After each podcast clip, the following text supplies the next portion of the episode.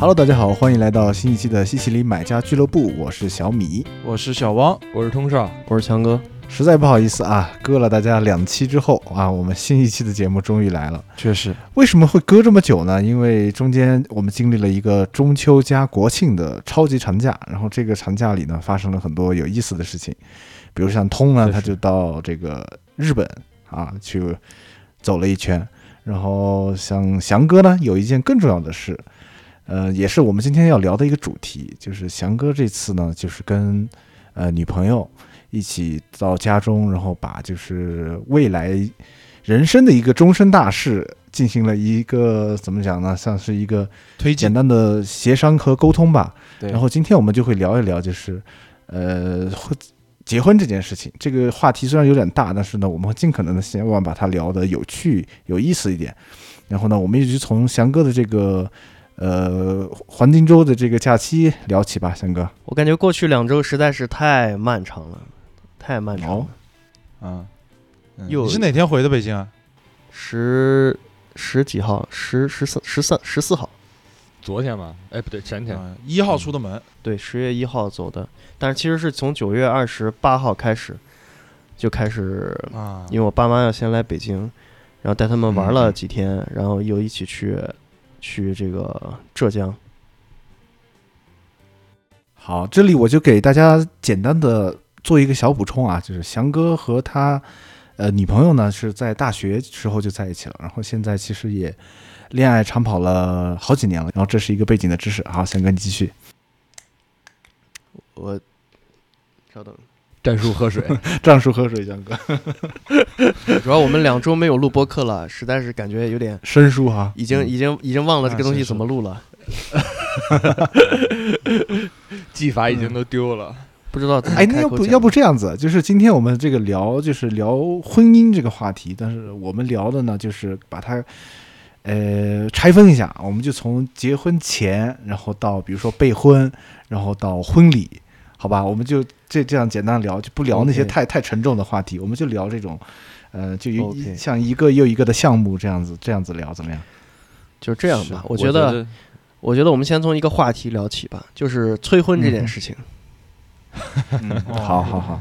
就是刚刚不是说聊到关于催婚这个问题吗？我们先在开始这个话题之前，然后我想有个问题要问一下大家，就是你们有没有呃在之前有想过自己什么年龄会结婚？就是我很小的时候啊，就是想过一件事，我就觉得我好像应该二十八、二十九，怎么着也会结婚了吧。以前是想过这个事情的，然后后来呢，长大了一点之后，就我说长大一点，就类似于读大学或者大学毕业那个时候，其实有一点就不想结婚。我其实不想结婚的这种岁月还比较长漫长的，就是总觉得说这个事情对我来说不是必需品，就是我就会有一种这样的一个感受。然后那个时候，我其实我爸妈，因为结结合到呃结合到催婚这个事情嘛，其实我爸妈。很早的时候也有提过这种事情，就是关于结婚啊、催婚啊这个事。嗯，然后我妈那个时候小，在我比较小的时候，我妈也觉得说，哎，二十八、二十九结婚。但是现在已经二十九了嘛，明年没还没几个月，马上三十，这个岁数下，我觉得好像就没有那么明确的一个时间点了，就没有那么明确时间点，说我什么时候一定要结束。你尤尤其是因为这几年一直漂泊不定的这种情况，对吧？大家都懂的。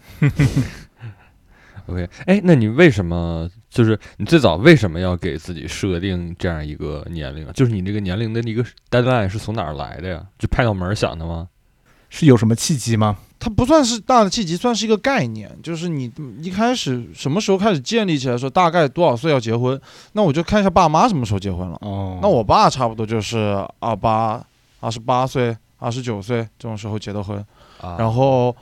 呃，在当年，我爸当然算比较晚结婚的那种类型了，但是，呃，也差不多了嘛，所以我就觉得好像这应该也是挺合理的。然后三十以后总感觉算是过了一个大的坎，然后时间上会有很大的变化。对对啊，身体上和精神上都过了一个比较大的坎儿。没有，我觉得这个是就是这种传统的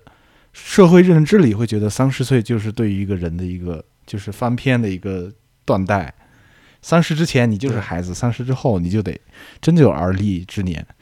你就得承担起一个大人的职责，包括结婚，包括家庭。OK，小米，你说这么多，你是被催过婚的吧？对，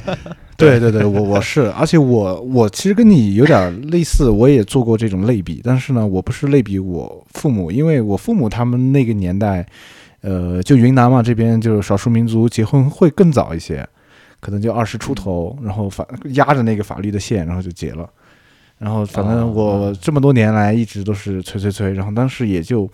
嗯，跟家里就说嘛，就是说，呃，希望先能能有一点自己的事业或者怎么着，然后再来考虑这个事情，以此为借口啊，当然就是一个躺平的借口。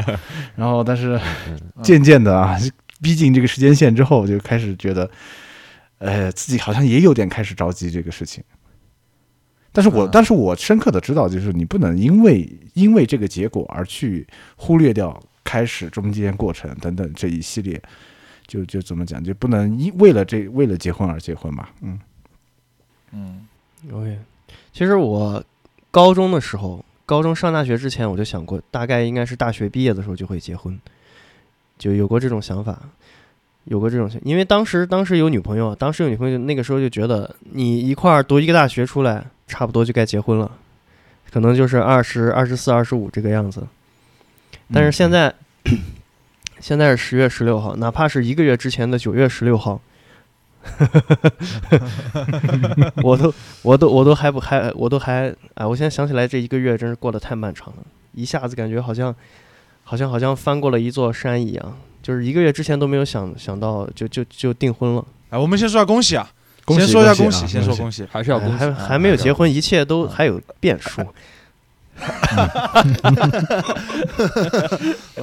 本着本着对自己负责也对他人负责的这种态度，要说一句，我看是没什么好变的了。是是是是是，但是但是就是抛开结婚不谈，订婚也是一件值得恭喜的事儿嘛。我们是在恭喜你订婚这件事情。那今天我们不是聊恋爱啊，所以我们就把恋爱这一趴就直接跳过了，我们就到这个订婚了啊，或者说求婚，就是说，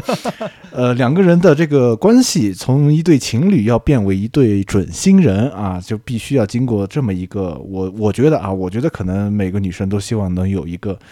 求婚姻的仪式或者这样子的东西。你们怎么看待求婚这件事情？是必须的吗？我通，你先说一下吧，你怎么搞的？啊哦，对我我求婚的时候，汪导在现场。对我当时是这样，因为嗯，说实话，就是求婚这件事情，多少嗯，我是有一点点反感那种过于形式化的求婚的。然后，而且，嗯，其实咱们之前在聊消费的时候，很多时候咱们也聊到嘛，就是很多时候现在因为网络比较发达嘛，很多人其实不清楚自己到底真正想要的东西是什么。然后你看的多了，你就觉得你也想要。呃，求婚这个东西是要有的，但是形式哈，呃，我们尽量不走寻常路，别跟那些。就是大多数的那种比较比较就是流程化的，或者是说所谓的打打着引号的那种抄作业的那种，对对对对对，太一样，我觉得就没什么意思。哎，我们先来说一说你们见过的嗯这种抄作业的这种有哪些？比如说后备箱里放花的这个，我是经常见到。对对对对对，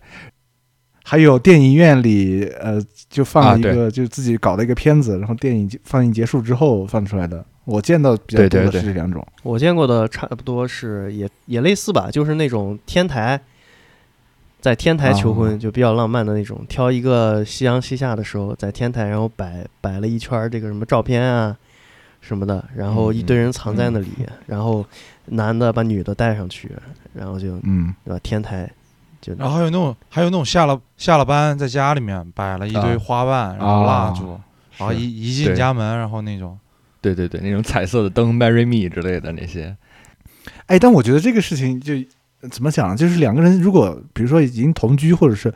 彼此很熟悉的话，其实能感觉到一些端倪。比如说出门之前，他跟你说：“哎，今天你要穿白色的裙子、白色的衣服，给你一个 dress code 这种东西。”我觉得他可能 他可能就会知道是要发生这样的事情，但是他还得陪着他演戏。我觉得这个也挺累的，这个挺所以这个问题就应该让通浩继续说。就应该让通少继续说，因为通少就是同同居的呢，然后要求婚，而且我我我得我得把这个事情推进快一点，就是通少这个求婚啊，很怪，因因为我说怪是什么呢？就是因为通少有几个朋友，比如像我，像我的室友宇哥，我们这些人都特别不爱聚会，尤其不爱出门聚会，尤其不爱跟对，就特别挨的那种。然后突然某一天，通少传了个局，这个局里面呢有通少的朋友，有通少和旭和他老婆的朋友，有有他老婆的朋友，然后这些人大家都在场。这个局传起来就怪怪的，听起来就不像是一个没有什么目的的局，但是确实是，确实是对。但是那天整个过程还是蛮蛮蛮蛮蛮顺利的吧？通少求婚那一天，对对。哎，讲一下吧，怎么怎么搞的？那天就是这样，就是呃，我确实是有点点觉得那种太刻意的没什么意思。然后包括说像小米刚刚说的那种，就是尤其是在同居状态下，你要不让对方察觉的话，这个事真的很难很难。嗯，然后所以，呃，我的一个想法是说搞个脱口秀，我先笑为敬。现在想来是高，现现在想来是高危行为。对对对，就是带着一点儿，因为我也。我也比较爱嘛，然后我也会对这种比较正式的事情，实际上有一点点怎么说，就是有点手足无措，对，然后会有一点点抗拒，然后觉得做的太刻意，或者说，呃，搞得太形式主义的那种浪漫的话，也没什么太大必要。我倒觉得，呃，带着一些戏谑和调侃，然后同时，呃，就是给大家都留下比较深刻的印象，然后让大家觉得这是一个很有趣的回忆，会比较比较比较好，比较重要吧。这样，然后。对，然后所以我就嗯传了一个局，然后租了一个小别墅，然后 把我的这些爱人朋友们都聚到一起。哎，你当时 对，然后你当时聚大家的这个理由是给的什么？哦，是这样，是我我那个发小，就是之前来咱们录节目的那个熊哥，熊哥之前对熊哥，熊哥他之前还在工作的时候，他不是在那个。一个相当于本地生活的一个平台嘛，然后他经常有一些，比方说这个商家给了他一些优惠券啊，或者是说。呃，就是给了他一些增值服务，送给他一些增值服务，然后他就让朋友们一起去跟他去玩个什么，或者是唱歌呀，或者是什么之类的这些。OK，OK。然后当时就搞了个引子嘛，说他合作的商家，然后那个这个轰趴馆类似于这种，然后有个优惠活动，然后大家可以一起来玩一玩。碰巧，呃，那段时间也是我们就是打德州的比较上头、唱上头的一段时间。然后就说大家聚在一起，然后打一打麻将，然后打一打德州什么之类的。对，总之就是，呃，我把这些朋友们都叫到一起，然后就是说了一个脱口秀，然后把所有的就是在场的所有的朋友都吐槽了一遍，然后最后以脱口秀的这种形式跟我的女朋友求的婚。对。是这样，然后那个回如你们俩如果觉得有有什么参考价值的话，我可能可以把那个汪导可以把那个汪导把汪导录的视频 发给你们。对，其实还挺逗。对，其实还挺逗的。当天你的那个参考价值太太高了，你那一包他那个长达二十五分钟的脱单脱口秀，你这个开专场长达二十五分钟。翔哥，你会求婚吗？我感觉是不。可能可能要求，但是我虽然我一直很希望被 求婚，但是啊，但是 哎，可以啊，也是也是这个这个观点是的，也探讨过，也试探性的问过，但是好像好像不不大会被采用，就是我的这个方案，所以我现在是订婚了嘛，但是在领证之前，就在这个时间段之内，可能会有一个求婚的仪式。哎，我我我理我的理解啊，就是。订婚仪式不是应该在求婚仪式之后吗？你你我给你捋一捋，我给你捋一捋，就是你不订婚，我根本没有理由去做这个求婚仪式，懂了吗？有道理，倒逼 是不是这么一个道理？就比如说结婚婚礼本身对我来说的吸引力本身确实也没有那么重要，就是我你我的口径一直没有改变，出发点是在于有一个长期稳定的关系。对吧？这是一个，呃，那样的一个恋恋人关系也好，还是爱情，不管是你是爱爱情还是亲情也好，那种东西是我一直还是蛮向往的。然后呢，如果当然在这个时候有一个人选，当你面前出现这么一个人选的时候，你当然会有一些更具体的一些想象嘛。对。然后，只是说像像像翔哥还有通少之前提到的那种，在就是在这些仪式之前的那一种那那种情绪，我确实暂时还没有能体验。毕竟你们也知道，像我这一次，呃，就前两天嘛，我今天刚回的北京，去了一趟青岛，去青岛去参加朋友的婚礼，然后在朋友的这个婚礼上体验也是很好，然后在朋友这个婚礼上的体验就不，尤其没有感受到那种，只是为了完成一个流程、完成了一个仪式而去做的一件事情，就是那种呃主观的东西特别强。嗯，这个我们可以知，等会儿我们聊到婚礼这种事情上的时候，我们可以再展开说啊。但是我得先说，我确实是前这两天也是经历了一个啊，本人必然啊，在短短二十九年生命里面经历过的最好的一次婚礼典礼，就是，嗯嗯，这个确实是对我感受也是蛮深的，嗯嗯。OK，我们话说等于是等于是旁敲侧击的否定了我的婚礼。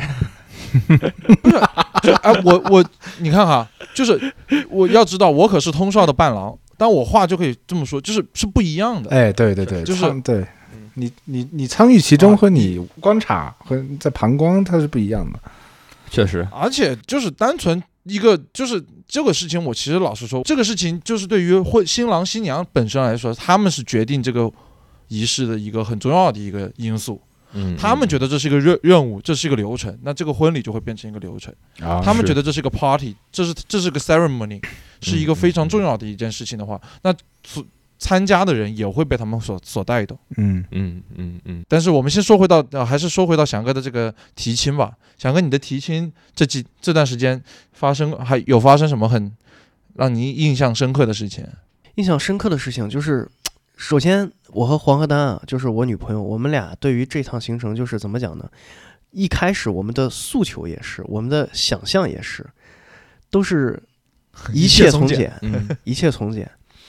但是过去了之后呢，就发现好像并不是这个样子的。我感觉整体的感受就像我过去，我过去参加了，我过去参这个叫什么，进行了一场婚礼一样。首先，最直观的就是人，人太多了，人真的太多了，人真的太多了。就是，呃，过去了之后，你发现，就是像我岳父岳母都已经把一切东西都准备好了，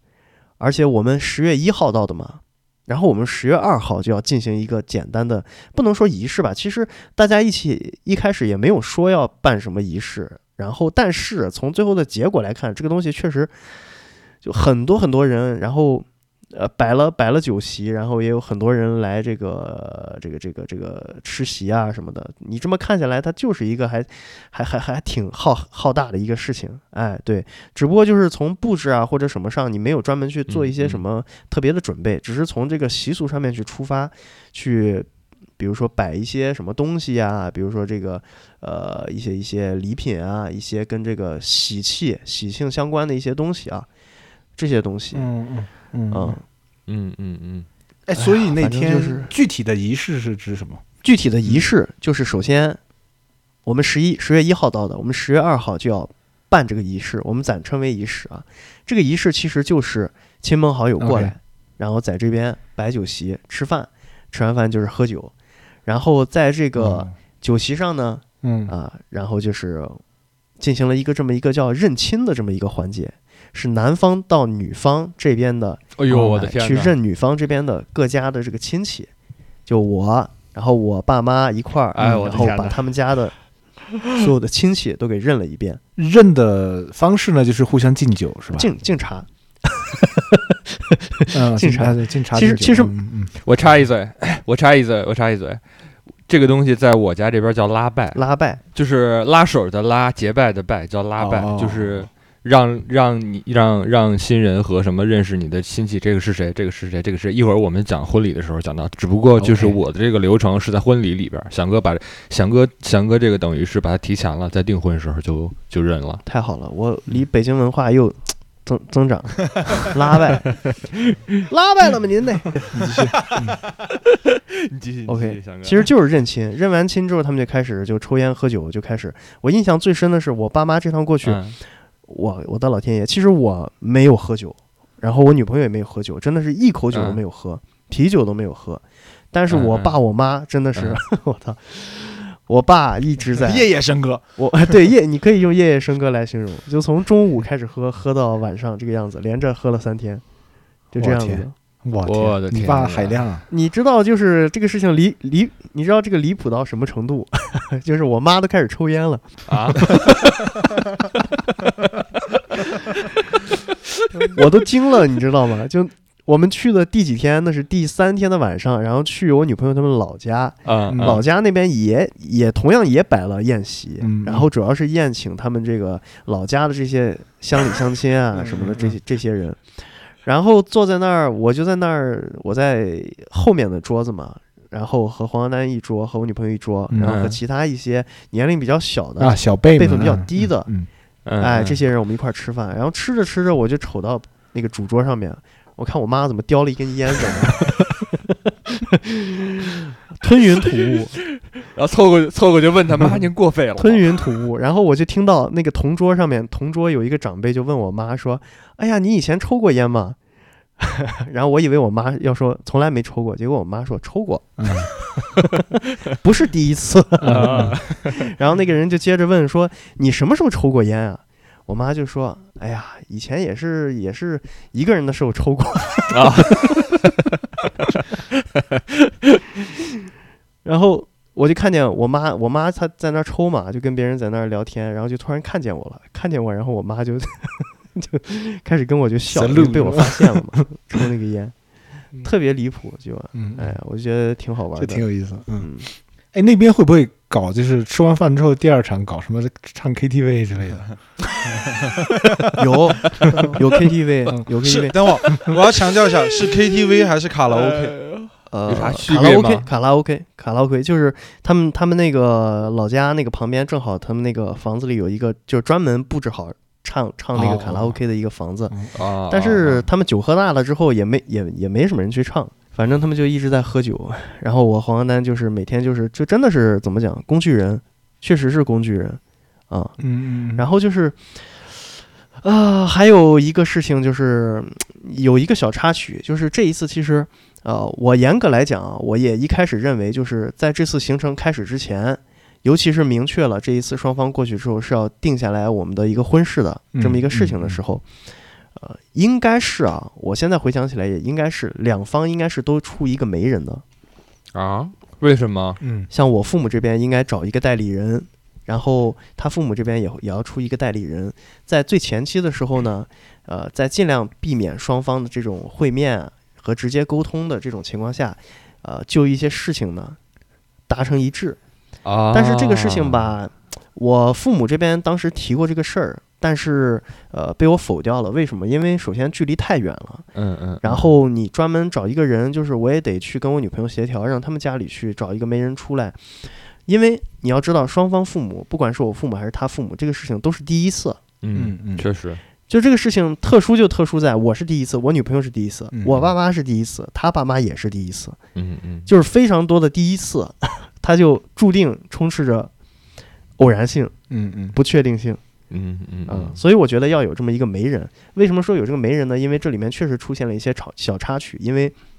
在我们前期，其实我是代表我们家，黄鹤丹就是我女朋友代表他们家，等于我们俩充当了充当了媒人的这个角色。嗯嗯嗯，但是这个事情在前面沟通一些，比如说大家都知道结婚有很多习俗嘛，嗯有很多讲究，对不对？嗯对，嗯然后这里面涉及肯定涉及一些花销啊，涉及一些金钱的这些事情什么的，你这个东西你是要确认好的。嗯这个无关乎你们的这种说，呃，你们这个关系怎么样或者什么的，它是个习俗，就摆在那里，你就你得去把它商量好。呃，嗯但是我们在这里面就出现了一些小的失误，导致呢，呃，本来大家都以为是一个确定谈好的一个事情，过去之后，尤其在我们办仪式的那天，啊，就是我们十月一号到的十二月十月二号办仪式，在那天呢，在办仪式的过程当中呢，发现双方的这个有一些习俗上面的小细节，哎，冲突了。哎，这个事情呢，可能当时稍微有一点点的小小的不愉快，哦，这个事情就是这个样子的，所以导致了一些些的误会吧。好在在当甘肃和浙江汇率不同是吗？也不是汇率不同，就是 呃，你你你习俗当地，因为嗯。我过去嘛，我和我爸妈过去去浙江，浙江是有它当地的习俗的，对。嗯然后我一开始以为我们都已经准备的很充分了，但是去了之后发现，哎，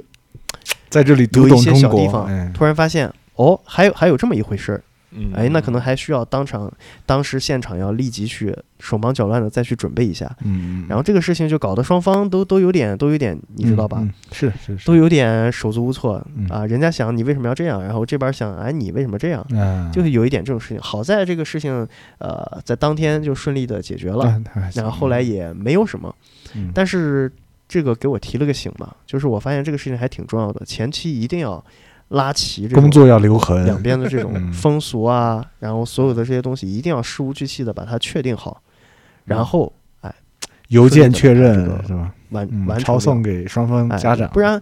不然对，不然这个小的事情吧，这个就跟你在平静的湖面扔了一颗石子一样，嗯。它就会不断的激起涟漪。这个我觉得没办法，只能怪咱们国家实在是太大了，因为各地的一些风俗习惯呀，呃，像翔哥刚刚说的那种有冲突之类的，我觉得都很正常。就是有的地儿，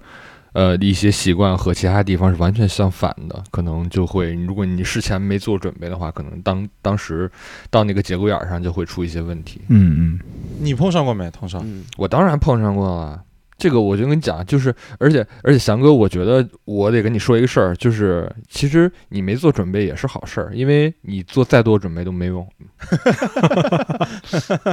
哦，没有用，哦是狗怎么讲屁用都没有啊！怎么讲？就是因为因为你人的行为是不可控的嘛，他做了什么事儿，他说了什么话，就是因为中间的这个变量实在太多了，人也很多，对吧？参与这个事儿，其中参与其中的人也很多，然后你又没有办法事无巨细的把所有事儿都想到，然后你又没有办法控制所有人的行为，所以就是。就是保不齐就会有一些人踩到其他人的雷区，然后有可能这个人是比较重要的人，有可能是这个人比较普通的人，但是你出出现什么状况，我觉得都有可能。说句就是比较悲观的话，就是出出现任何比较糟糕的情况都是有可能的。所以你做再多的再多的计划，你做再多的提前准备也没有用。哎，这个事情我也有个观察，就是，呃，大家经常说的这个习俗风俗也好，它其实是一种类似于口口相传，或者是大家互相模仿，然后流传下来的。它其实没有一个像法律一样明文规定的东西，所以其实就会容易出现执行上。大家可能尺度上的不同，就导致它执行起来就会有差别。然后这个东西真的是没有办法避免，而且，呃，很多情况下，比如说你呃之前跟父母对接的非常好，但是呃到了当天之后，可能父母的长辈，比如说爷爷辈、奶奶辈或者是叔叔辈，嗯哎比较有话语权的人，对吧？他突然来插了一嘴，嗯说：“哎，你得要这个，你得要那个。”他会瞬间把这个计划都打乱，这个你没办法避免的。嗯，还是调整好心态，我觉得，嗯。我觉得就是这个过程中比较比较可笑的事儿，就是在于这儿，就是，呃，他他没有标准，没有是 benchmark，没有标准，对，所以就是，所以这个事儿就是属于，呃，如果你要深究的话得签话，合同 如果你要深究的话，就可能有有有些地区，同一个地区啊，就是同一个地区，同一个城里边儿，各家的规矩都不一样，是是对，所以这个事儿你真的没法讲，你怎么去控制？你没法控制，嗯嗯，对，发生什么事儿都是有可能的。对，而且办这种喜事，大家不是都讲，就是说不能动火嘛，是吧？就你就认着呗，对对对对吧？就就在对对对，大喜的日子，你别就别别争论这个事儿了，该怎么弄就怎么弄。还有一个事情就是，呃，仪式当天结束的时候，在当天晚上，就大家亲朋好友都散去之后，然后第一次进行了一个家庭会议，两家一起的就，是与与会人员坐在一个与会人员就是我、我父母，然后我女朋友和她父母，嗯，啊，然后六个人核心坐在围坐在一张围坐在一张圆桌上面，然后就好像是一种怎么讲呢？叫对，就是一种叫叫怎么讲呢？这种叫什么呢？就是好像就是说，哎，我们从今天开始，我们就是一家人了啊。然后我们作为长辈呢，是怎么怎么一个想法？然后我们对作为长辈对你们的这个晚辈呢，是怎么怎么的一种希望啊？我们这个事情呢，为什么要这么办？然后我们哎，将来希望这个事情往什么方向去走？然后把这个东西讲了一下，其实内容倒不是很重要，主要是当时坐在那里的那种感觉，嗯，就突然觉得，哎呀，好像好像有一种责任感了。这个东西，哎呀，你说责任感是往好听说是责任感，往不好听说就是一种一种压力，你知道吗？就是嗯。就是这个桌子上不管坐多少人，只要是你在一张桌子上面，你坐在那里，比如说我，我坐在那里，我的对面是我的岳父岳母，嗯，然后他们在那里跟你说一些话的时候，你就觉得啊、非常正式，然后又就不管他们说什么，就你都会有一种就是啊，就就我第一次觉得我是个我是个中国人，我是个中国女婿，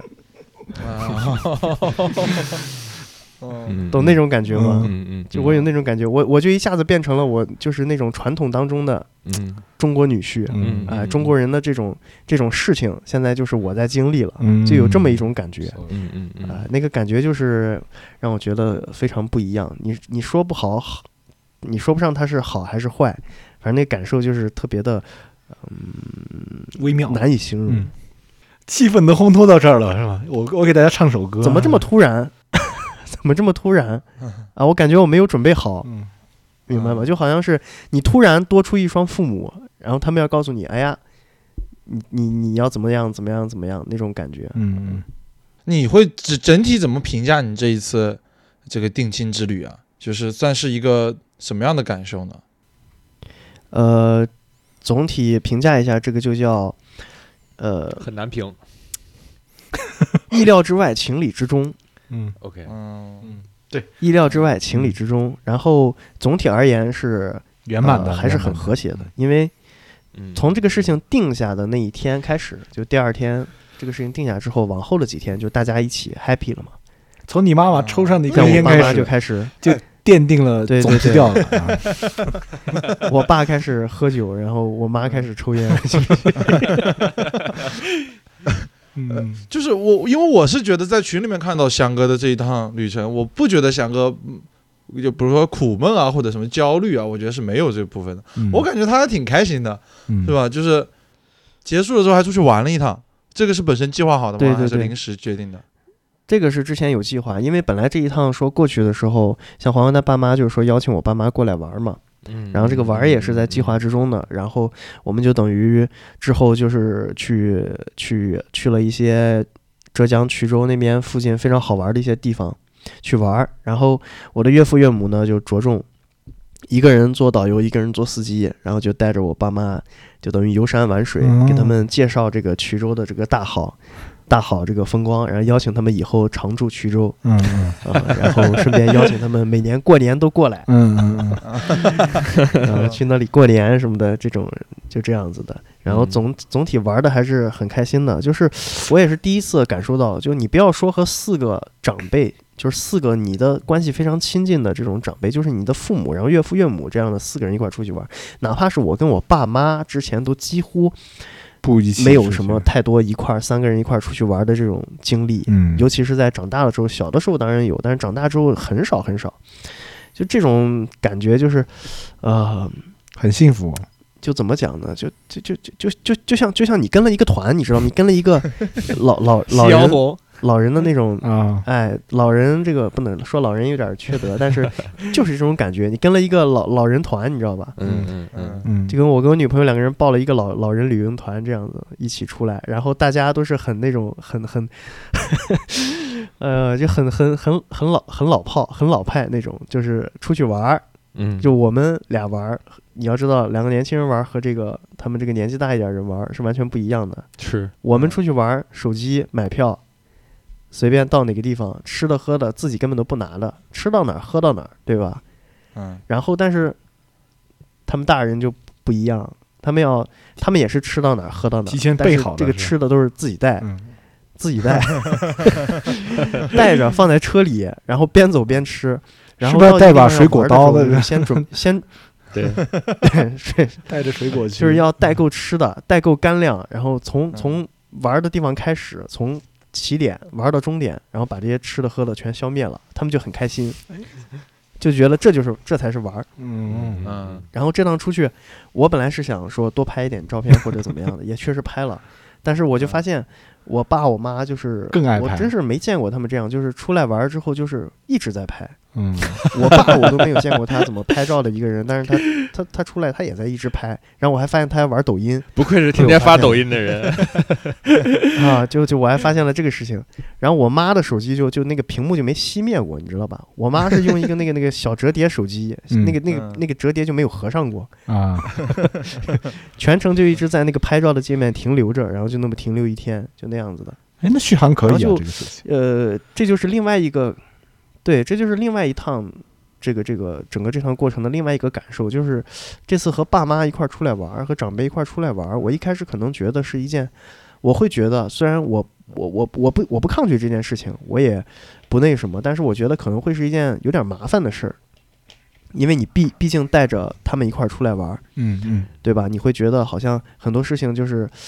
他们想玩他们的，你想玩你的，你会担心你玩的东西和他们玩的东西可能玩不到一块儿，或者说他们去的地方你压根儿不感兴趣。嗯，但我最后发现不是这样的，这个就是我前面说的，你就像报了一个这个老人旅游团一样，你发现你也玩的挺开心的，你被他们照顾的也挺好的，你跟着他们游山玩水，玩的那种感觉和和你自己两个年轻人一块出去玩那感受又不一样。嗯，就我跟他们这么一趟玩下来，还是很开心的。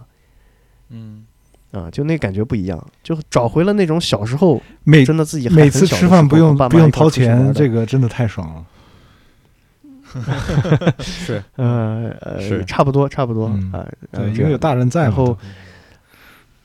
对不停在吃，就这种感觉还是挺好的，因为我也很久很久，真的很久没有和爸妈一块儿说去哪里玩了，但是这样玩的感觉，尤其是四个大人在一块儿，他们中间他们去开一些玩笑啊，或者说一些话题什么的，你就感觉他们好像就像他们年轻时候的样子一样。嗯，就不像是在你面前平常的那个爸妈的那种感觉，嗯嗯嗯啊嗯然后这个这个就感受还很好。好的，那我们进入下一趴吧？对的，就我直接顺，好直接顺你直接顺吧不用跳。嗯，我说你有跟丹，你有你有跟丹丹聊过吗？就是这这一次的 感受。聊过聊过，他这一次其实他过去也是比较匆忙，因为他手上还有工作，然后他整个过程当中，他这个这几天吧，呃，他比我要这个沉浸感要稍微稍微稍微小一丢丢，因为一直有工作要处理啊，但是基本的感受也是大差不差的。但是我们的共同感受就是累累并快乐着，就是这样的感觉。嗯，嗯，你们有定下来吗？定下来什么时候结婚？就是办婚礼或者领证这种事情。有个时间表。这个这个事情就是在嗯那天晚上的、那天晚上的圆桌会议上面 进行了一个 探讨，嗯然后当时双方是各执一词的。我和黄河丹是，就我和我女朋友是一方，然后说哦，这么分双方的，对对对，我跟黄河丹是一方，然后呃，我爸妈，然后他爸妈是一方，就是他们一嗯致认为是希望我们，既然婚都已经定了，那接下来就尽快就领证呗，然嗯后尽快去办婚礼什么的。嗯。但是我们俩当时，包括在去之前就已经想过这个事情，就是不着急，我们俩不想太急的把这个事情进行了。主要原因是一个是你现在去订婚的话，首先要选一个合适的日子，再一个手上现在这个呃还有很多事情要操心，没有时间去领这个证，而且你领证你得。呃，其实我是无所谓，但是女生她都有一个，就是她可能要等到自己形象好一点的时候，对吧？啊，对，提前去准备减个肥啊啥的，是吧？养养皮肤啊。对对对，他希。望能等一段时间，然后再去订婚，可能几个月之后怎么样的。你跟他说而且他说了，你现在还没求婚，你有正版 PS，他说他说你还没有，他说你还没有求婚，你你不求婚，我是不可能给你领证的。然后我说不领就不领，呃也没有什么，我也无所谓，你爱领不领，嗯你不用跟我说，你去跟你爸妈说，是这样的。但话说回来，目前来看，这个婚该求还是要求的。嗯是我我还会去尽自己最大的努力和尝试，就是说，在这个求婚这个事情上面，能不能说双方有一个这种啊，比如说。你能不能说跟我求婚，或者说我能不能跟你求婚这个事情上面再去商量一下？哎，你你要不现在把他叫进来，我们跟他聊一下程。嗯 然后结婚的话，办婚礼这个什么的，我们现在完全没有想，因为你当时经过订婚这个仪式之后，你就能够预见到结婚，到时候结婚是一个非常非常麻烦、非常非常耽误时间、耽误精力的一个事情，就已经可以预见到这个事情了。而且现实情况是我们两家相隔的非常远，这个事情到时候双方的亲戚各种来回啊什么的，哇，这个要操心的事情太多了。现在真的是已经订这个婚，已经感觉耗尽了全部力气，嗯实在是没有时间。现在至少现在不想去想这个事情。嗯嗯，然后当时就协商说，我也表我和女我和我女朋友表达了我们的想法，就是这个婚我们可能想一到两年之后再去办这个仪式，领证的话我们可能几个月之后。呃，等这个双方的状态好一点，我们就去把这个证领了，嗯，呃，就这么一回事儿。然后他们听了之后也觉得也也算比较合理，也就也就答应了。嗯，哎，这个问题我觉得是一个很棘手的问题，就是，呃，通少是办了婚礼了，咱们通少办的就是办了一个婚礼，对吧？还是是办几个办了一个吧？嗯嗯，对，就就是是对，就主要就办了一场，就跟北京办了一场。对对对，因为通少北北京人嘛，然后对象呢，其实家里也不远，就是家里不远，就是其对，实唐山嘛，从嗯对从这边过来的话，其实也比较方便，就是大家是一个比较正式、比较大的。嗯然后这个问题，我一直觉得确实是一个多想一想都觉得蛮棘手的问题，像翔哥这样的情况，所以我就很纳闷啊，就是如果这种情况下要怎么样选呢？就是是说在男方家办一场，在女方家办一场，然后你们你的朋友们，比如说大多数人都在北京，那是要在北京办一场吗？还是说在某一场的时候把邀请那么些朋友去那那边去办理？我觉得这个这个事情是个事儿很麻烦的事情。这个事儿好像目前来讲，国内的一个大多数情况是这样，就是会有一个主的主要的一个一场婚礼，就是比方说在翔哥老家，或者说是在丹丹的老家办一场，就是比较比较盛大的这种，然后有仪式啊之类的嗯这些全套的这些婚礼，然后其他地方可能会吃席吧，喜宴为吃席为吃席，对喜宴为主吧，对，大多数都是这样处理的。现在，嗯，那小小小米，你也是这么预期的吗？就是如果对于你未来假设结婚，对我未来我觉得也是这样子，就是肯定是在大理办一个主要的，然后其他的城像北京这样的话，可能就是以呃大家一起吃个饭这样子为主。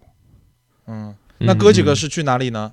那当然是大理啊！你你说你说在北京办的婚礼多没意思啊，那肯定是来大理才有意思，啊对吧？确实也确实也确实，嗯，就是就因为我会这么想啊，就是假设万一，比如说，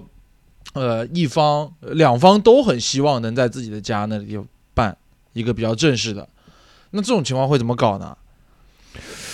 那就那就呃看那就看什么地方喽。那个这种情况下好像也有，如果是一直没商量好的话，我听过的几种情况就是两边都不办，然后在那个就是第三个城市办，在 在在第三方中立国，对，在中立在日内瓦办一个是吧？有有有，我的一些朋友就是比方我也就是一些同事，比方说有一些呃前同事，然后他们比方说两边儿都不是北京的，然后又觉得在自己家弄那么大都很麻烦，然后又觉得在谁家弄都有点儿就是觉得怕怠慢了对方的人，怕嗯怠慢了自己家的人，所以就不那么。不那不搞那么大，然后就可能就在北京办一场，办一场比较正式的，然后会让一些比较重要的亲友过来，然后再回各自家去吃席，这样。哦，嗯我前段时间参加的一个是，嗯、就是在男方家他是办了一个中式的，然后女方家呢办了一个西式的，啊，这样子其实也有，因为西式的婚礼它拍出来比较好看，然后它都会置很多很那种很多的景嘛，然后可能就对于女生而言，又穿纱呀什么的，可能他们会更在意这个。然后男方家呢，可能就是比如说接亲，然后呃敬茶，然后改口给红包，然后就就结束了，就相对简单一些。中式的那一套，嗯哎，中式的相对简单一些，嗯嗯嗯，嗯，而且而且这两个是完全间隔了一个星期的，嗯，是错开的。我当时其实，在订婚的时候就考虑过这个问题，这个确实是一个麻烦事儿。我当时试图啊，试图在趁这个双方父母就是都在，意兴阑珊之际，就是情绪高涨之际，我抛出了这个问题嗯啊，就试图能在这个时间点，就是让双方碰撞一下，能够有一个这种先期的结论的得出。不是我就你你先告诉一下我，你具体是怎么抛出这个问题的？我还挺想学习 学习一下，学习一下。啊，就当时在这个圆桌会议上面，我就我就提出来了，就是说，呃，这个婚礼呢，呃，我之前听这个岳父岳母这边讲过，就是啊、你们希望怎么怎么去办这个事情。其实这个话等于是说给我爸妈听的嘛，因为我跟他们前期其实私下里已经进行过一个沟通了，嗯嗯然后他们的意思也是说，你到时候可以把这个问题抛出来，我们来商量一下是怎么样的。，OK，嗯然后最后，呃，等于他爸妈就是说，他们这边应该要，他爸就是我的岳父，很鲜明的提出来，就是说要。要在女方这边先办。先办的意思是时间上他要在在前是吧？这个东西呢，我当时我没有去细问，我也不太敢细问。嗯，我并没有细问。然后这个东西前期我也跟我爸妈商量过，所以当时我就说，这个你们就先碰一碰，听听这个画的这个画风，嗯嗯啊。然后如果说听着，比如说你们觉得可能和你们想法不符，嗯嗯，哎，那就赶紧打个圆场，这个事情之后再商量。然后等于我爸听完之后呢，我妈当时是觉得没什么问题，可以。但是我爸当时表示的态度就是，这个我们回去再商量一下，因为家里还有老人。要回去跟他们商量一下，然后这个后续看这个事情怎么样，我们再定。嗯嗯啊，然后我就知道了，就是这个事情现在是没有办法定下来的。嗯嗯嗯，这个话题就打住了。啊，你有所谓这件事情吗？当然有所谓了。这个你想呀，对啊，涉你结婚这么，首先我必须，我必，首先我必须旗帜鲜明的提出一点，就是我对于参加朋友的这种婚礼这种事情，我认为是非常棒的，对，是非常好的，对。嗯啊，但我也是非常累的，我也是就是我实话实说啊，就是婚礼当然是一个喜事儿，你想去见证一下这个好朋友啊或者什么他们这种结婚的这种排场，但是从一个个人角度来说呢，你要首先抽时间要去参加朋友的婚礼，因为大家一般可能都忙啊或者什么的，或者说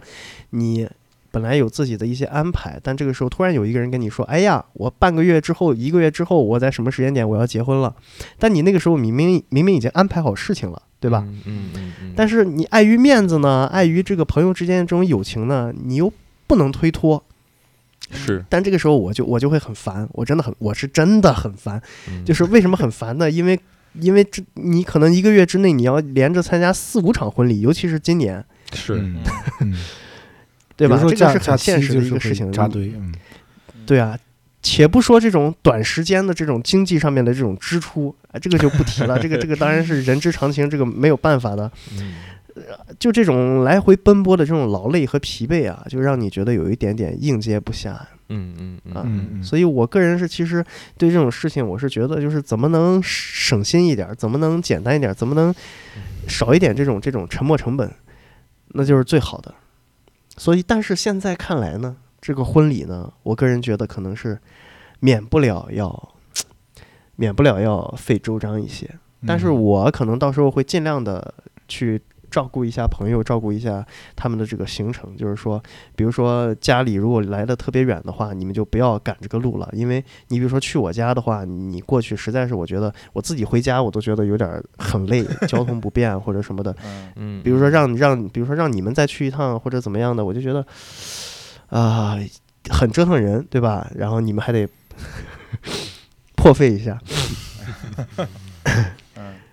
对吧？所以这个事情，我觉得到时候应该会找到一个满意的解决方案。实在不行，就 到时候在北京再再办一场呗，对不对？嗯，我我反正是觉得，因为我这两天体验了一个婚礼嘛，然后我觉得他们那个确实是一个天时地利人和下导致的一个非常好的一个婚礼。嗯，就是我最近参加这个婚礼呢，我跟大家讲讲啊，嗯，男方啊，男生那边呢是青岛人，然后女生是福建人，然后。男生呢，就是在这个婚礼啊，是在男生那边办的，啊，然后但是去的朋友大多数都是从北京去，也有从其他地方啊，也有从国外的那来的，就关系特别好的那种啊，也有这么来的，嗯，所以呢，就是算是一个本身可以在北京办的一个仪式，但是他们挪到了呃青岛去，但是他们分在了两分在了一天里面的两个时段。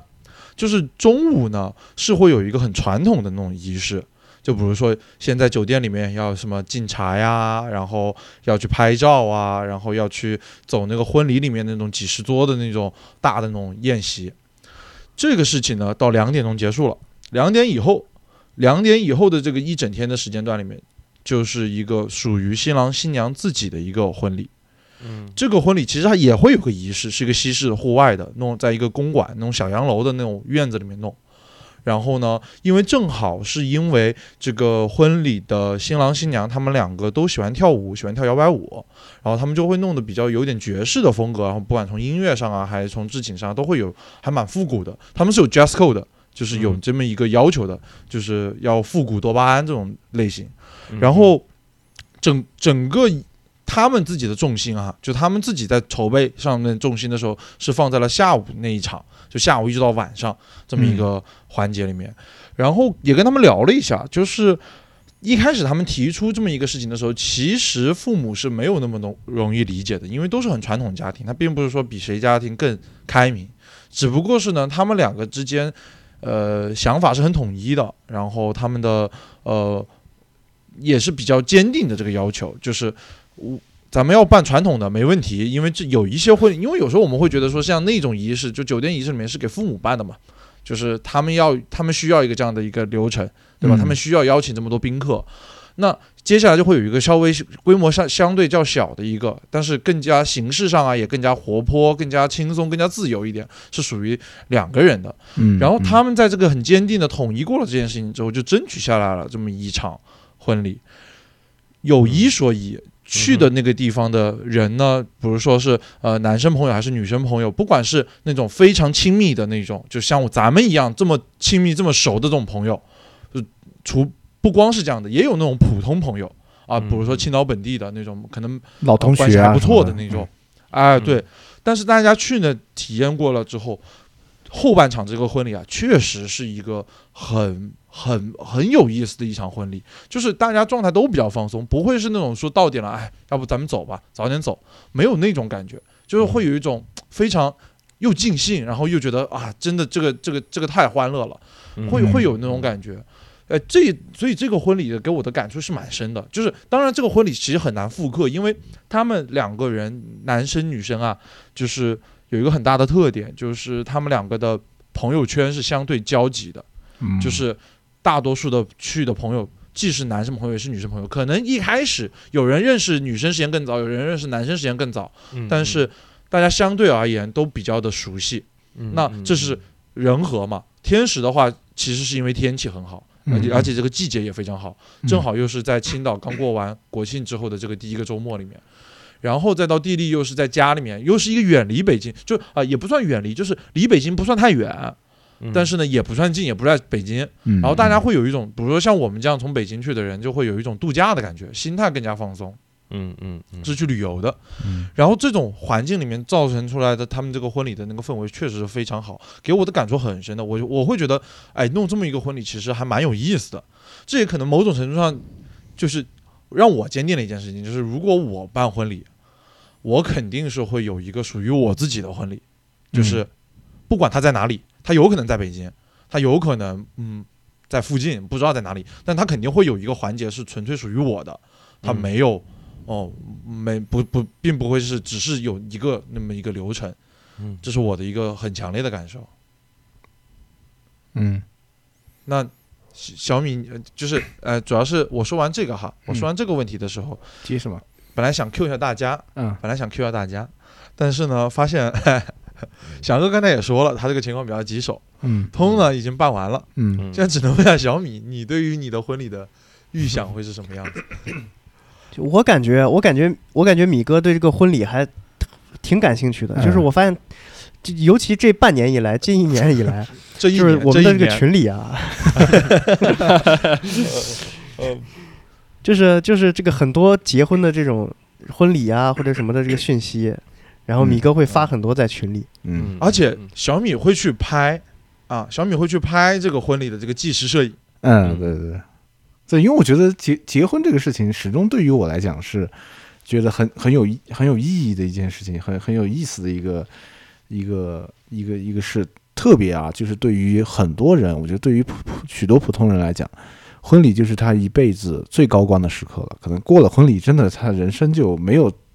再走到前台的机会了。但是像我们这因为工作机会也是说白了，这前台也见惯了，所以没这个感觉。但是很多普通人，特别是有的女生，可能她，嗯，她要提前半年开始控制这个身身材，然后要保养皮肤、皮肤等等，可能就为了台上那几分钟、几秒钟。能够好看，能够怎么着。然后包括他们的父母，可能平时从来不穿西装、从来不穿裙子的人，但是就是在台上的那那那那那一段时间，然后他们会打扮起来。就我觉得这个东西对于中国人来讲，他还是为什么会被看得如此重？因为确实他给大家都提供了这个就站在聚光灯下的这个机会，所以他才显得如此的重要，如此的与众不同。但对于我来讲呢，就是我，哎，我是一个经常会遐想的事情，哪怕现在就是。呃，结婚的必要条件都没有，但是我就是会开始畅想啊，就比如说我办婚礼的时候，比如说我出去散步的时候，我就会想，哎，到时候我办婚礼，比如说你们来了，我把你们的酒店是定在这家好呢，还是定在那家好？我们到时候的路线是怎么走？包括这些东西，我都会开始，现在就开始在脑脑海中开始想象，因为这个事情对于我来说确实是又陌生，但是又。未知，然后又很有兴趣想要去探索，因为我觉得说，我是一个就是希望能够做不一样的东西的人，然后我希望我的婚礼也可以独一无二，然后不随大流的那种，所以我就在想说，哎，我怎么能够尽可能的让这个婚礼显得哎别致一点，独独一无二一点，然后让大家能够来了之后，尽可能你的感受可以，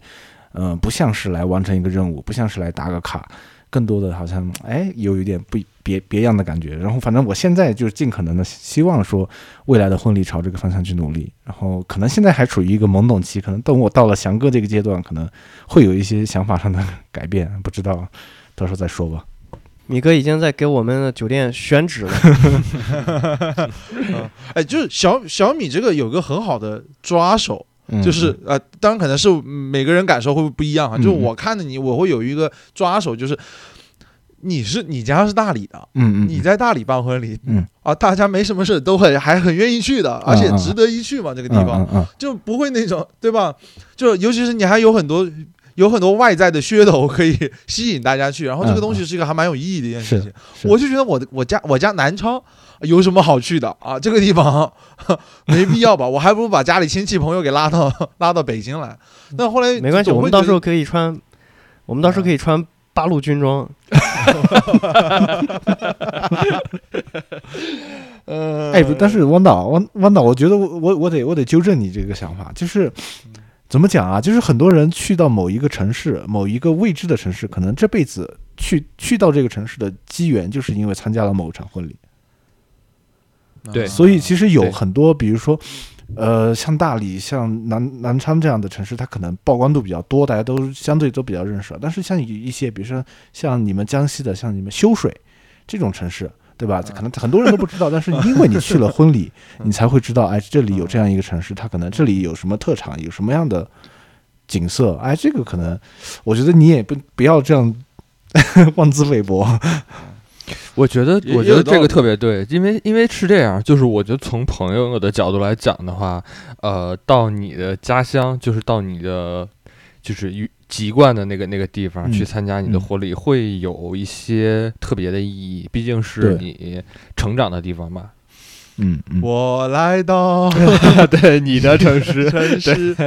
对对对，就是就是，即便我也一样嘛。你看，就大家来北京这么多年。那可能你去我家去密云那边次数也都很有限吧？肯定就是汪汪导，我印象里边应该也只是之前去过一次我家，然后呃，我结婚的时候去了一次我家。对，就只有这种机会，你才能去到你朋友的，对，就是成长的地方嘛。对，很多地方就是要不是婚礼才不会去到，这种东西真的太难得了啊！对啊，对啊，对啊。嗯，那你拍婚纱照不也去了人家的家乡？对，就是。大理就很好，我没去微山啊，但是，对啊，也是，就是，对啊，咱们就在火把节办婚礼，好不好？火把节当天啊，天天气有点红红火火，可以，嗯啊，也是也是，哎，对，我觉得结婚的时间月月份其实很重要，因为不能太热。哎，你们你们你们会倾向于什么季节吗？我觉得春秋天，春秋天。肯定是春秋天，就是不是这个季节对我来说，季节是非常合适的。甚至再再再冷那么一点点，比如说呃，现在是十月中旬嘛，十月底啊，呃，对我来说都是很好的，因为我很怕热，我就觉得如果穿，尤其你要男生要穿西装的情况下，就很容易特别冷，捂上，嗯，是想想特别难受，想的都很好，想的都很好，但是，哎，这事儿就怕就怕就怕到时候家里边有各种各样的。的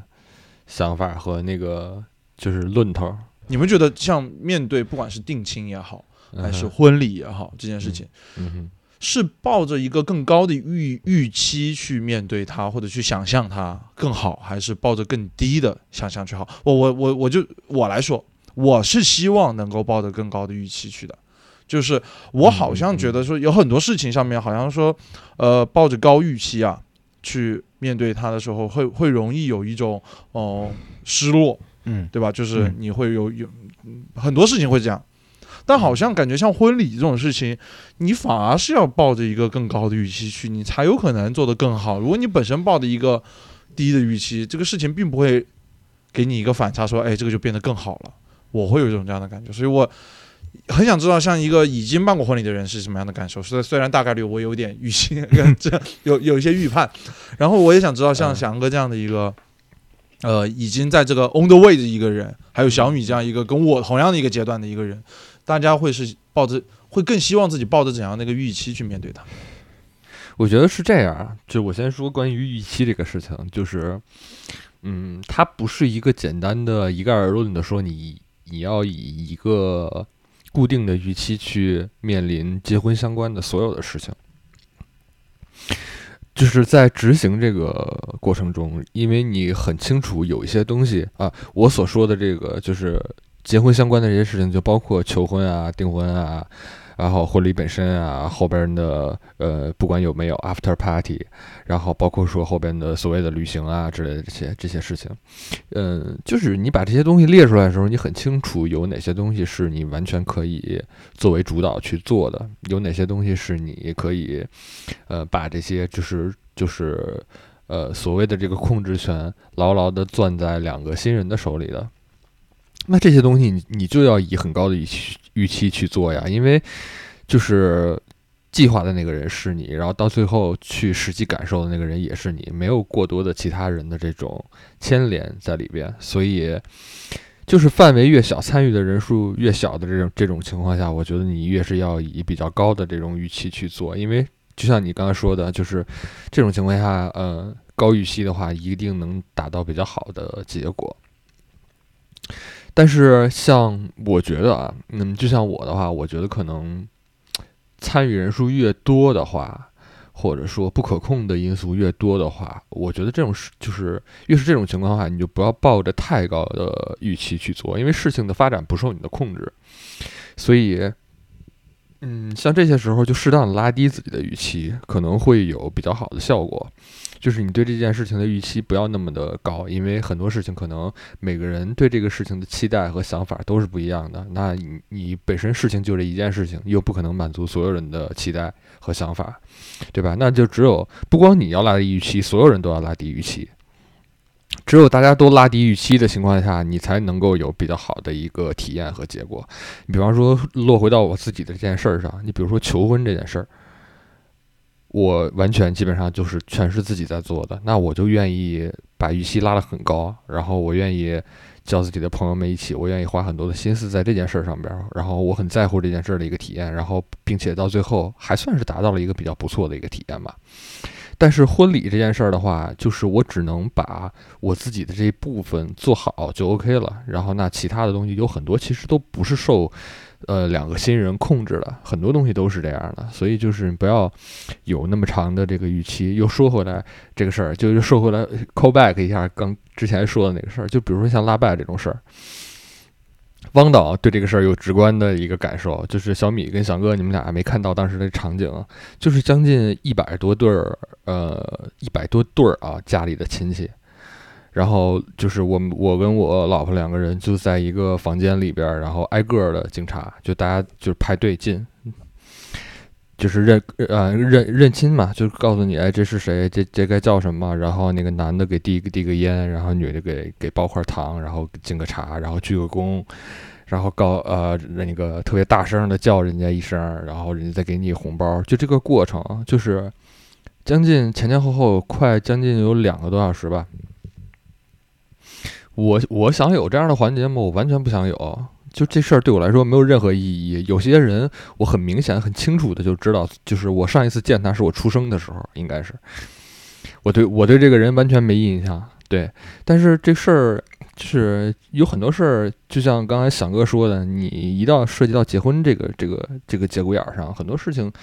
你说好听点儿叫责任，说不好听点儿就是压力，就是这个事情你做与不做，其实不是受你控制的，就大家都，大家大家大家都。都这么干，公序良俗是这样，那你为什么不做，对吧？你解释起来又很麻烦，你花你有解释那个时间跟成本，你不如选择一个相对来说更简单的、你接受度更高的这样一个办法去做，对吧？所以，就就对于这件事儿，类似于这样的事儿，就不受你控制的事情，那你肯定就要拉低预期。你本来你要你你无论如何都要去做这件事儿，对吧？你那么高的预期，它又不是你想干的事儿，那你只只不过是为难自己罢了，你没必要，对吧？呃，首先就是我对于这个，就是包括前面的这种订婚啊，就包括前期的这种这个事情的提及提起，到这个订婚这件事，再到后来，比如说求婚啊，然后领证啊，然后到最后结婚啊，这个事情就是我也不知道是平时，比如说，呃，在朋友圈看到啊，或者说身边的谁谁谁结婚了，就给我形成这样一种一种一种一种。认知就好像这个东西就像你翻这个大山一样，第一重山翻过，后面还有第二重山，第二、第三重山这样子，你要一个一个一个把这个事情冲完，就就这种感觉，其实让我觉得是有一点点。我有时候在朋友圈看到别人结婚，不管是订婚啊或者结婚什么的，看他们发的那照片，我就觉得啊，我操，这这么轻松，这么欢乐的吗？呃，就是就是感觉看上去看照片就觉得哇，这好像毫不费力一样，你知道吧？是是，就好像这个东西哇，看起来非常的美好，非常的那那什么，就是好像就是啊，你去了，然后这个事儿就就就就它就自然发生，哎，就就完了，就这么一种感觉的。但是我现在的感受是，绝对不是这个样子的，绝对不可能是这样的。我看到的也只是很好的一面，但是我自己经历的话，我会觉得真的很很累，好累啊！嗯，就这样一种感觉。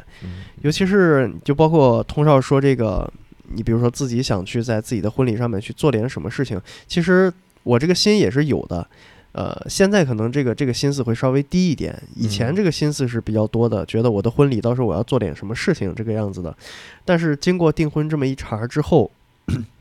我就发现，呃，超出我的能力范围之之外，这个事情超出我的能力范围之外。我大概能预想到，如果我一定要把这场婚礼说怎么怎么去办，把它做成什么什么样子，最后达成的一个很有可能的一个结果是什么呢？就是我忙活了一通，最后发现我自己是个 SB。哎，是是，我觉得我觉得很有可能是这样的。如果是这样的话，我就觉得，呃。对自己来说消耗有点大，对自己来说消耗有点大，那我可能到时候就是，呃，紧着这个双方家里的这种习俗啊或者什么的，把这个事情平稳过渡就可以了。其实翔哥刚现在就是这种想法了。其实其实翔哥，你刚刚说到就是那个你去订婚的时候，感觉自己是工具人，就是这个感受我还挺。就是挺能共情的，因为，嗯，怎么说？我觉得就是在婚礼相关的前前后后这些事情，就包括刚刚咱们说的，呃，求婚啊、订婚啊之类这些事情，就是我们自己是这对新人是工具人的这种这种想法和感受，几乎没有办法避免。我觉得任何人在当前的这个环境下边，就是。操持这件事情的时候，都会有中间都会有这种感觉，就是或多或少罢了。对你能感受到的，可能更多的是一种就是家人和朋友的一些情绪上面的一些传达，大家很为你结婚这件事情高兴。但是，嗯，你从本身你自己的定位这个角度来讲的话，确实是一个有点类似于说。呃，我办这么大的一个结婚的这个事情，是为了让大家能和我一起高兴，所以你就，呃，没有办法不顾及别人的感受。然后，那你同时要照顾那么多人的感受的话，你就肯定会分身乏术的，会对自己的感受就会照顾的可能会有些时候会少一些。所以，就是产生这种呃感觉我是工具人的这种想法特别正常，就是你也不用觉得说，哎呀，我我好像。亏待了自己，或者说这件事儿就是不符合我的预期的这种想法，很正常，真的很正常。我现在大概的想法是我能感觉到的是，到时候这个呃，一定是一个 teamwork 这种感觉的，就是 不管是家里的长辈还是谁，你要和他们就是你要作为其中的一份子，然后和他们协力把这个事情完成。小米什么感觉？听完了这么悲观的两场言论，我我我的话，我就会就是明确底线，然后尽可能的拔高预期，然后反正做成什么样，我觉得，呃，因为我有很很强的自洽能力，就是无论做成什么样，我都能够接纳，所以我希望是在做的过程中，可以尽可能的还是整点整点活，整点这个，嗯，就是。就像翔哥说的，哪怕觉得自己 SB，但我觉得这个东西。呃，就是我我会我会愿意去做的事情，我不我我最怕最怕的就是一个就是没做的遗憾，另外一个呢就是，呃，就是本来想做，但是呢因为赌气也好，因为懒也好，没做之后，嗯，你就成了一个工具人的时候那种傀儡的状态，那个是我会觉得非常绝望、非常难受的时刻，所以我要尽可能避免这样的时刻，所以哪怕。嗯，可能会很难，或者说怎么着，尽可能的想办法吧，解决，然后做的，嗯，做的有意思点。嗯，我可否理解你，你刚才那段话就是明示诸位，就是兄弟们的这个发挥空间还是比较大的。对对 对。啊，那那那我也明示一个，我我的空间，呃，兄兄弟们在我的婚礼上发挥空间也很大。哦，我我已就是我觉得。我觉得小米说的这个对的，就是我我也怕我有一点那个什么，就是自自我放逐了之后，导致我自己变成工具人。嗯，那我所以不如就有一部分框出来，我那一部分就是当工具人，兄弟们都不会出现在那个场合，除了当伴郎的那几位啊，对对，就是可能就其你们都不会出现在那个两百个人宴席那种大场合里面，都不会出现在啊，剩就是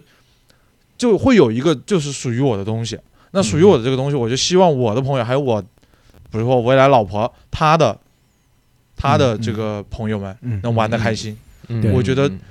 就是我就我我就觉得是，只有我不把自己当工具人的时候，就没有人可以把我当成工具人。你到时候搞一个疯马秀，那我就那我就是那个 Lisa，我就那个 Lisa。OK。哎，那接接下来我们就接下来我们就别聊这么务虚的话题，我们就聊点实的。就比如说婚礼，哎，备婚婚礼也好，其实就会涉及到一些大家常见的东西，比如说婚纱照。诸位是怎么看待 这个事情？翔哥，你会拍婚纱照吗？我说实话，这个问题我没有太深的思考过。就是从现在的情况来看，这个好像是到时候结婚的其中的一环。我的想法是，如果要拍这个婚纱照的话，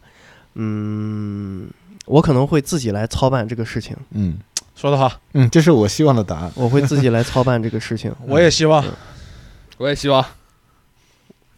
我的设想，我当然是能希望，就是我有两个原则啊。嗯，一，作为一个摄影师，或者说。摄影相关的这么一个摄影爱好者来说的话，我首先花钱去拍婚纱照这件事情，在我看来，我我稍微有点不能接受。我是想把这个钱省掉的。嗯，我也不能接受。我很实在，我很实在的说这句话。我我因为我了解了一下拍婚纱照的这个这个花费，我觉得还是还是，就是你说可能。一一两万块钱吧，但是就是智商税，就感觉这一两万块钱，啊，哎，你同少，你这样说，你对自己实在是有点没必要，没必要，没必要。详情请听我们那期智商税节目啊。我觉我觉得，我觉得婚纱照这个事情啊，钱其实都是次要的，最关键是。那那些从业人员的这个素质啊，真的是参差不齐，让你就觉得就是对，我也觉得，哎，比如说你你花个五千块钱，你住个五星级酒店，然后五星级酒店的那个服务让你觉得这个钱哎值，能能说服自己。但你这五千块钱请那个人给你拍拍一天，然后拍那种模式化工具人的东西，然后最后再一批量的给你磨皮弄出来那个东西，你就会觉得这个钱不值。反正我是觉得这个东西就妥妥智商税，我现在还觉得它智商税。但是这个事儿很难讲啊，因为有的女有的对有有有的女孩子可能会比较在意这个事情。对，因为因为这个事儿毕竟不是一个人的事情嘛，所以你肯定要照顾对方的感受。因为然后我已经，但是我已经想好了方案了，那我就找诸位哎，不就可以 可以，然后请我们吃个饭可以。完美解决？哎，我想的也是，嗯就是我觉得纯自拍不太可能，有或者有些行为比较难控，比如你要用快门线或者用什么之类，就很具体的啊，咱们说技术上就会有稍微的麻烦。但是我会希望用熟人，就是。就是找熟人帮我拍，就是哪怕你可以设备不统一，你可以色彩风格，比如说假设就在座的三位，嗯，对？吧？假设我请大家帮我来几张，嗯，对吧？在某一个某一个具体的场合或者一个环节里面去来几张那种东西，嗯。嗯我嗯，我是无所谓你们的风格不统一的啊，我嗯。器材无所谓啊，来胶片无所谓啊，嗯就是对吧？就都可以。仿佛在点我。我是觉得，我先说，我先我先说清楚啊，我先说清楚啊，我我翔就翔哥说我不拍，我就用 我就用 iPhone 可以 Pro Max 可以，嗯哎就可以。就是我觉得这个真是无所谓，就是但我觉得这这种这种东西，如果要承载更多的情感的话，嗯，他一定是熟悉你们的人来做这件事情。是嗯嗯嗯嗯，我觉得相对而言会好一点，尤其是有通少前车之鉴在这儿，我是肯定不会花钱去大理拍婚纱照的啊。嗯嗯嗯哎，别这样，别这样，别这样，这 真成反面教材了。你这样，我其实刚才想跟你们，我其实刚才想跟你们说的就是这个，就是因为，嗯，你你婚纱照这个事儿，它毕竟不是一个人的事情嘛。对对，就是我们的想法是这样的，但是你同时还肯定要照顾对方的想法嘛，因为我觉得大多数女生对于就是婚纱照这个事情，她肯定在乎的是一个比较综合的一个过程的一个体验，包括说有人给你 dress up，然后包括说你自己去挑选婚纱呀，包括说嗯，就是整个这个被服务的这个感受，虽然可能有些时候，呃。就是最终的一个过程下来之后，你的那个体验很很复杂，很一言难尽。包括说像小米刚刚说到那种，嗯，流程化的东西可能太多呀，然后会让你有一些负面的情感。但是，毕竟不是所有人都是影视就是行业的从业者，毕竟生活中的普通人还是占大多数的。对对，有一些东西可能我们看来确实是觉得没必要，或者是说，呃。有一点智智商税。商税，但是、嗯。但是这个事儿，其实婚纱这个事儿可能只是一个开始，就是伴随着你的婚姻生活的开始和你后边的人生的开始，就是有很多很多这些东西是你要更多的去在乎对方的感受的，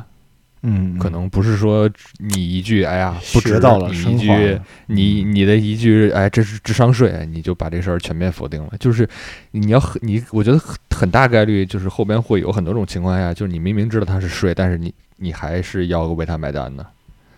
哎，但是我我我对于这个问题，我会觉得说我我当然我会否定它，但是我会给出一个呃备选一个 Plan B。小小米的意思，他的备选就是说，如果接受不了，我就换啊，换人接接受不了这个，哎，我就把人给换了。解决提出问题的人。OK，那说完了婚纱照，然后就接下来就是现在现在你们发现没有，就是订婚的时候，大家也喜欢搞一点这个置景，然后搞一点啊什么婚书啊，然后好像也也开始喜欢搞这个了。我现在想到就是 你说的那个什么订订婚的那种背景背景墙啊，我现在一想到汪导站在那个背景墙那里，我就觉得格格不入，有点诡异。又就很诡异，就感觉有一种就是叫什么呢？叫叫从良了，你知道吗？就有一种那种感觉不。要乱讲话，啊不要乱讲话。哎，然后就到婚礼，婚礼的话，像现在好多人好像都已经呃都在酒店里弄了，然后就不弄婚车了。然后但是还还有人是坚持搞要搞个车队，要去，比如说小地方那种城里要去兜一圈。你们怎么看婚车这个事情？我刚刚不止一次提到说，有些东西其实是不受我们控制的嘛。然后就像，就小米，我记得刚刚你你也说到了，就是有些时候会存在一种场景，比方说父母都已经确定了什么什么事了，然后家里一个更高话语权的人出现了，然后否了你这个事儿，就是所有东西都要打乱打乱重来。这个事儿就是就是我婚礼的婚车这个事儿本身。哦，最早的时候就是我说不要婚车，然后我女我我老婆也说不要婚车，然后那个跟我的父母也说了不要婚车，然后呃，因为本身我我我我父母在体制内工作嘛，所以这个事情它又很麻烦。你说讲排场吧，好像又不能讲太太大的排场，但是你说不讲排场吧，花这个钱好像就更没必要了，对吧？所以就想着，所以就想着干脆就把这个事儿省掉，就不做了。哎，然后这个时候，这些叔叔大爷啊，这些长辈儿们就就就站出来了，说呢，那不行，说怎么哪有说结婚这个没有车队的啊？那你这个 就是那你就就是你偷偷摸摸就把媳妇儿娶了呗啊？那你就也就甭办 也就甭办婚礼了呗，然后那也就甭让我们上家去了呗。嗯，对对对，就是这个是这就是就是就是那个就是那个北京人的那个那个劲儿就上来了，你知道吧？嗯啊。那你说在这种情况下能怎么都一样的对啊，样的你说这种情况下能怎么办啊？对吧？嗯所以就你就只能啊，那钱你还得照花，然后嗯事儿你还得照办。有一帮这些又不花钱，他们又是来过来来参加你的东西，他们是来享受的这些人，给出了一堆指导意见，然后你还得出于各种各样的原因没有办法，只能听他们的。对，这个事情就是这样啊。嗯，所以在这种事儿上面，你就拉低预期就好了。这种事情上面就还是，当然我得讲啊，你说拉低预期是一个很重要的一件事情，对，但是呢，嗯，具体问题具体分析还是得，就是、嗯嗯嗯，嗯，呃，每个人家庭情况不一样，那肯定的呀。我觉得，我觉得在我家，我我现因为为什么我觉得我可以拉高预期，或者我敢这么说，因为我觉得在我的家庭里面是没有会不会出现这么角色来的。嗯，嗯，因为你就是那个最有话语权的人。没有人敢。哎哎，可以看某种程度上可以这么说，但只要我搞定了我爸妈，嗯，就不会有人来搞这个事情。哎我觉得哎，那我我的情况跟你类似，嗯，对吧？就是我觉得如果能搞定这个，所以哎，你说有没有可能是因为这个原因，我们我们两个，我跟小米，我们两个人预期会比较高一点。有可能的，有可能。那你们俩结婚吧。呃，奈奈何我国法律不同意啊。确实，嗯，因为这个这个事情让我感触挺挺深的，就是，呃，在今年过年的时候，我一个小学同学他结婚，然后他们家其实是富甲一方的，就巨富啊，然后就是，但是他结婚的时候就是选择没有要婚车，然后因为他本他他女朋友不是本地人，然后就呃住在了一家就是古古城上的客栈里，然后接亲的时候呢，其实就在那个客栈接完亲之后，其实步行也没多远，然后就直接就到他家了。所以我觉得这种感觉还挺挺挺挺那啥的，就是大家走在古街上，因为这个路也不是很难走，而且距离也不是很远，然后又省了那些车，因为你们大家都知道，开车的话，其实开车简单，但是你停车还有你调度那个车其实很麻烦，特别如果你车队太过大了之后，之后它对交通啊各方面其实影响挺大的。所以我就在想，就是说，嗯，婚差婚 婚车这个事情，可能呃，当然也要看具体情况具体分析，就是你比如说接亲的距离跟你到你家的距离，但是如果距离允许的话，我觉得大家采用步行也好，或者说是哎像。呃，周周今天没来，但他之前不是也提过，他婚礼时候希望骑自行车，对吧？这种我觉得这种形式都还挺挺挺挺挺挺有意思的，聊到这个地方，只能说希望咱俩啊，嗯希望咱俩现在还不忘初心啊！离离嗯至少离我啊，对对对，至少离虽然离婚礼还远着，但是、啊不要现在说的话都成了以后打脸的 flag 了。没事儿，即便即便是真正真成了打脸的 flag，我觉得也没有什么可埋怨的，也没有什么可嘲笑的，因为很正常。对，进入最后最后最后一个点，就是哎，婚礼上的那个司仪，你们怎么看？我先说我的感受啊，就是我前段时间刚呃，就是中秋节前参加的那个婚礼，就是呃，新娘呢专门从昆明请了一个司仪，然后那个司仪呢在在婚礼现场呢，当然他就是呃组织，然后呢 Q 这种流程，然后呢可能说一些话，但是他说的那些话呢，其实我。认真听下来，我就会觉得特别不舒服，因为说白了，他跟这这两对新人，也就是可能就见过几个面，然后他说的那种话呢，又特别的肉麻，然后呢，又好像要哎，我们我跟他们很熟，然后什么什么，然后啊、反正我就觉得那那那那个人说话真的非常的尬，我就觉得这种司仪和这种形式会，我我我我会有些抵触，你们怎么看？我这是参加的这个青岛婚礼啊，一个经验就是，如果你想让这个婚礼变得符合你的想法，你肯定要多付出一点努力。嗯哼，比如说这一次他们两个结婚的，因为他们俩结婚是是他们本身就是一起跳舞，我刚才有提到，嗯。然后呢，他们就是证婚人，也就是他们的这个主持的这个老师，就是他们一起跳舞的俱乐部的这个创始人。啊，然后呢，这个老师本身也会很会主持各种各样活动啊、节目啊，也是请他来。但是即便如此，主持稿是他们自己写的，嗯嗯，是新郎新娘两个人自己搞定的。只不过是会根据就是写好了之后会去找那个老师沟通一下，说，哎，根据你的话术、你的语言风格做些微调。那这样的话就不会去增加什么自己预期之外的东西。嗯，我觉得这个东西就是给了我一个经验嘛，至少说，如果你想让它变得完全是你的样子，你就不能纯甩手掌柜一样丢给别人去做，嗯你就要自己多操点心。嗯啊，我我，但我虽然我现在还没有想好我未来的婚礼会是怎么样，但我肯定不会去在市面上找个司仪，嗯，我肯定是不会这样的。对我也是会，可能会从那个熟人里找一个。对对，那种二十桌的那种大大大大喜宴那种，可能那种就按他们来。但是我自己的那个，我肯定是要想个办法找一个我我自己身边的人有意义，而且这个人是有意义的，嗯，就是我嗯比如因为什么结识的，或者因为什么之类的，我觉得是这样的是会很好。前女友，呃呃，牛的牛的，到时候就就这么 你的婚礼就这么来，你的婚礼就这么来你。说的还是太直接了。你要说到时候请请一个中国传媒大学的专业。播音专业人士，对对对。嗯，可以可以嘘，，OK，嗯。好，主持人的话题，哎，我们先放在一边。我这个主持人得上火线啊，就是我们现在汪导现在脑子里是一个树状图，是。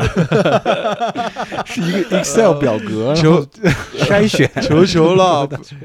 呃，万一被人听到这个地方，我就惨了，好吧？咱就咱们该收就收，该收就收。OK OK OK OK，嗯，不管我们聊得多远啊，不管说，哎，反正我们都离得很远，主要是翔哥离得近，对对对吧？嗯我们还是要祝福翔哥啊，希望翔哥在接下来的一到两年时间里面，把这些该走的流程走完，走的时候呢也走的比较开心一点，嗯然后嗯哥几个 啊都在这个地方挺着你，走的时候走的开心一点，